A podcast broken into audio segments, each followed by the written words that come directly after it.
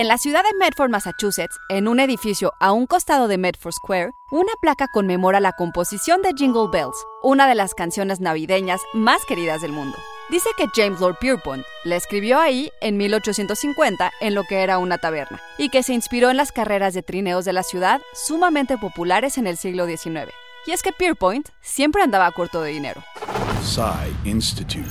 Masterpiece Your Life. La letra de Jingle Bells poco tiene de original y es muy parecida a otras canciones sobre paseos en trineo muy populares por entonces. En realidad, muchas de esas canciones navideñas son de dominio público, pero varias de las más populares, como Frosty the Snowman, requieren del pago de licencias para ser reproducidas. De hecho, 11 de las 20 canciones más versionadas son villancicos. Algunos son recientes, escritos hace menos de 100 años, pero otros se remontan al siglo XIX.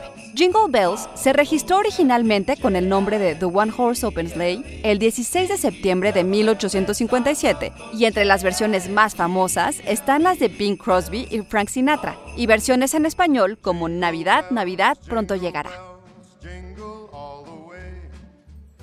En nuestro país, se considera a la composición Hoy nació el Redentor del Mundo como el primer villancico. El origen de esto se remonta al Renacimiento en la España del siglo XV. Por ejemplo, Campana sobre Campana, de autor desconocido, es de origen andaluz, pero no podría sonar más nuestra o más cercana. Estas canciones son nuestra manera de acercarnos también a ustedes y de desearles unas muy felices fiestas de parte de todo SAE Institute México. Idea original de Ana Goyenechea. Guión Antonio Camarillo. Y grabando desde casa, deseándoles una muy feliz Navidad, Ana Goyenechea. Nos escuchamos en la próxima cápsula SAE.